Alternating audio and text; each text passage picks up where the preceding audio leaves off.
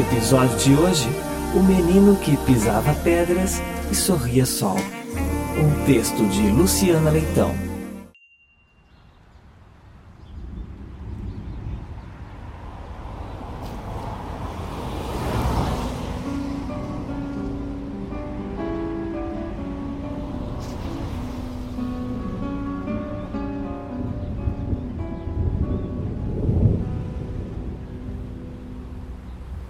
Era quinta-feira e, apesar de precisarmos nos aquecer com botas, lenços e casacos, havia rastros de sol por todos os lados.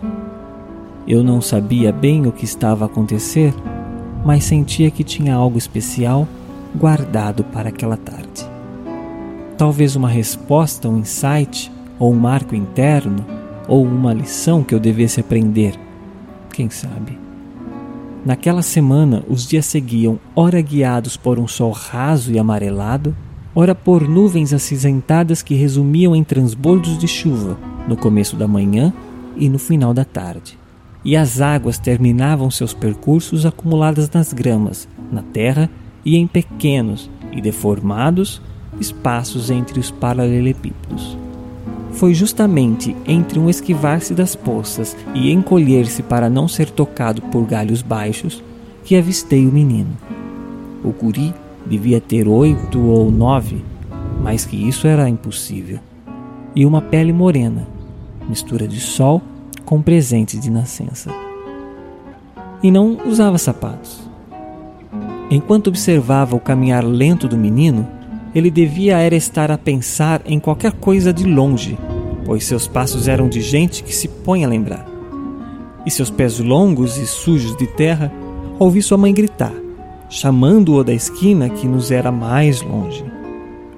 Como um raio de janeiro ou um rápido flash de luz, o menino voltou-se para ela inteiro, com os olhos e com o corpo, e sorriu.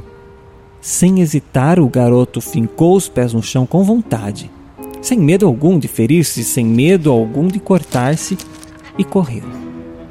Correu sem proteção alguma.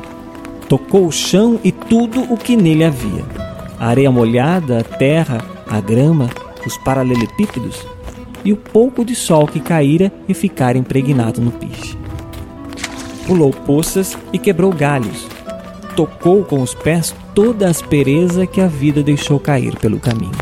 Pisou tampinhas de garrafas e plásticos do mercado mais próximo.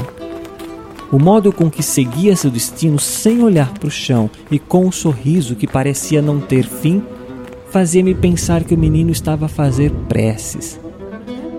Talvez ele nem tivesse dado conta, mas naquele instante estava a tratar a própria vida como um lugar sagrado. Afinal, não é isso que fazem os religiosos? Descalçam-se quando em Terra Santa?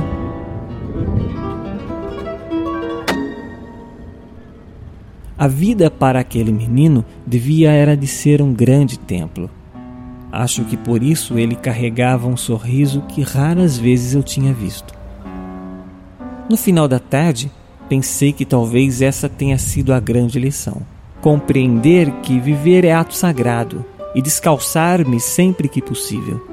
Sem medo de cortes e de farpas, viver intensamente, como se estivesse em um templo, e dessa forma, independentemente do que encontrasse pelo caminho, haveria em mim sempre um olhar em brilho, alto, e um sorriso em sol.